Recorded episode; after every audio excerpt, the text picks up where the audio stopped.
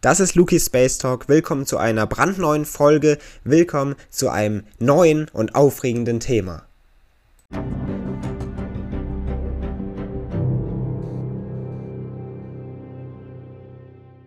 Forscher und Wissenschaftler haben etwas Besonderes in unserer Heimatgalaxie der Milchstraße entdecken können.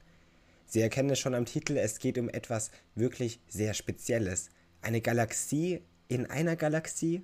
Wie soll das denn funktionieren?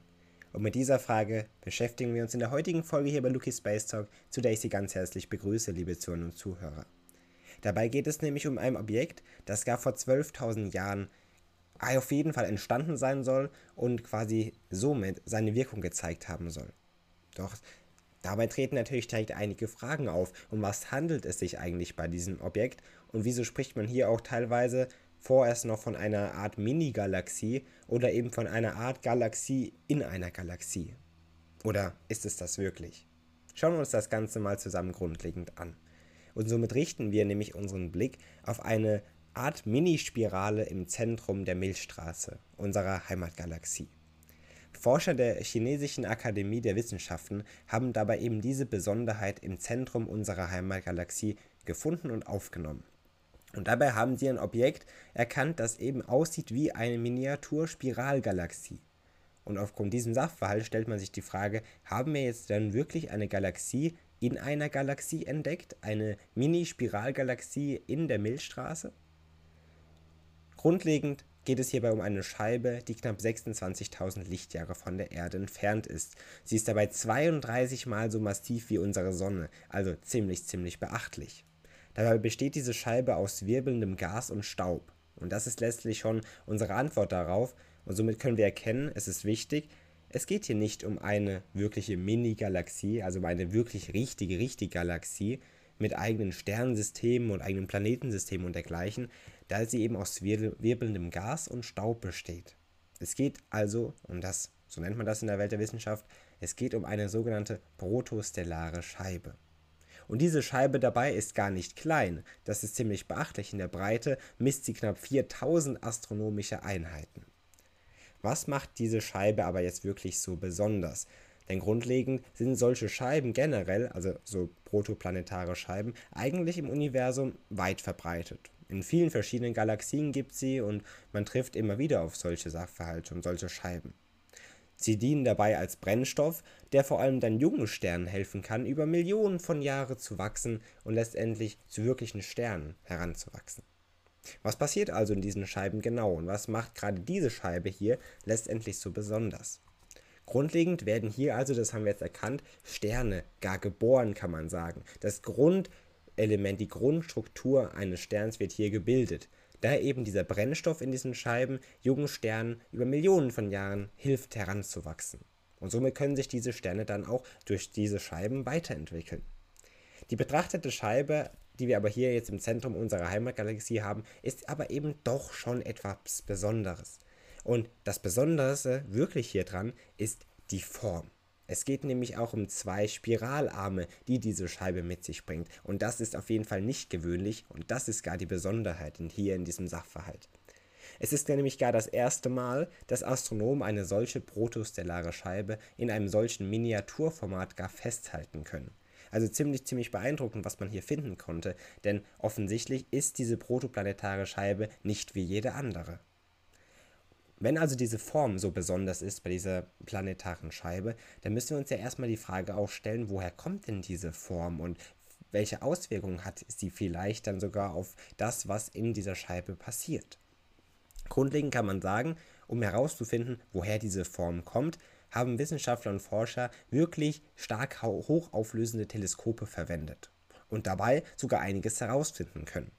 Forscher haben dabei nämlich herausfinden können, dass sich die Scheibe nicht wie natürliche Spiralformen bewegt. Und das war auch schon mal wichtig zu erkennen, damit klar war, dass es wirklich nicht um eine kleine Galaxie geht. Durch diesen Sachverhalt aber entstand dann die Vermutung, dass durch eine Beinahe-Kollision mit einem anderen Körper diese Scheibe aufgewühlt worden sein könnte. Das darin enthaltene Gas könnte weiter und stärker vermischt worden sein und dergleichen und somit sollte das letztendlich für die Entstehung der beiden Spiralarme gesorgt haben. Sehr interessant also, dass Forscher hier erkannt haben, dass sich die Scheibe eben nicht wie natürliche Spiralformen bewegt, wie man das von Galaxien oder dergleichen kennt, sondern somit ist dann eben die Vermutung entstanden, dass vielleicht eine Kollision mit einem anderen Körper diese Scheibe aufgewühlt worden sein könnte. Ziemlich interessant also, was dann eben für die Entstehung der beiden Spiralarme sorgen sollte.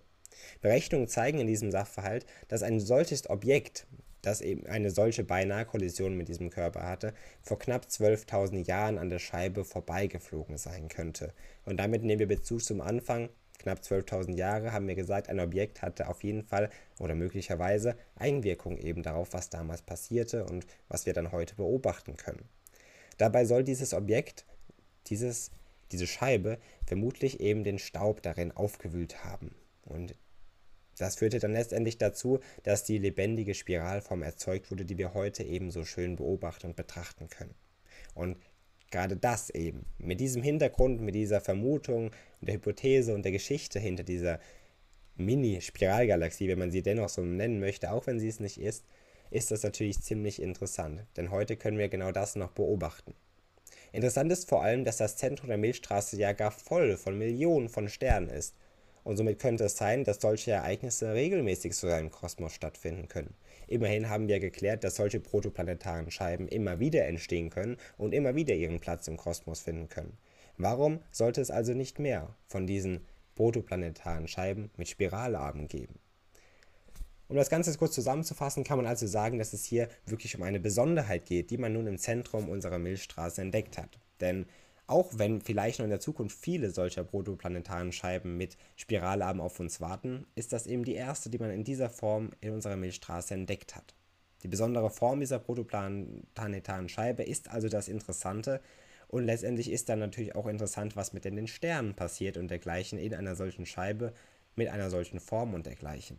Und wie gesagt, lässt uns das natürlich in die Zukunft blicken, denn solche Ereignisse treten immer wieder mal auf natürlich und in Zukunft können wir uns wahrscheinlich somit also auf ähnliche Entdeckungen freuen. So zumindest die Theorie. Falls Sie sich weiter für solche Themen interessieren, liebe Zuhörer und weiter und mehr über unseren Kosmos erfahren möchten, dann schauen Sie gerne bei meinem Buch vorbei, Eine Reise durch den Kosmos. Unternehmen Sie mit mir eine Reise wirklich durch unser Weltraum. Wir lernen spannende Theorien und dergleichen kennen, widmen uns interessanten Gegebenheiten und lernen die Welt unseres Kosmos nochmal genauer kennen. Mit meinem Buch Eine Reise durch den Kosmos, überall erhältlich eigentlich, wo es Bücher gibt, auf Amazon gerne oder auch in ausgewählten Buchhandlungen verfügbar. Schauen Sie gerne vorbei. Natürlich können Sie auch am Mittwoch wieder einschalten hier bei Lucky Space Talk, wenn wir uns mit einer weiteren Folge wieder an Sie wenden und mit einem weiteren Thema die Weiten unseres Kosmos hier erkunden möchten. Bis dahin verabschiede ich mich von Ihnen ein schönes Restwochenende und dann begrüße ich Sie ganz herzlich am Mittwoch oder eben hier bei meinem Buch. Bis bald.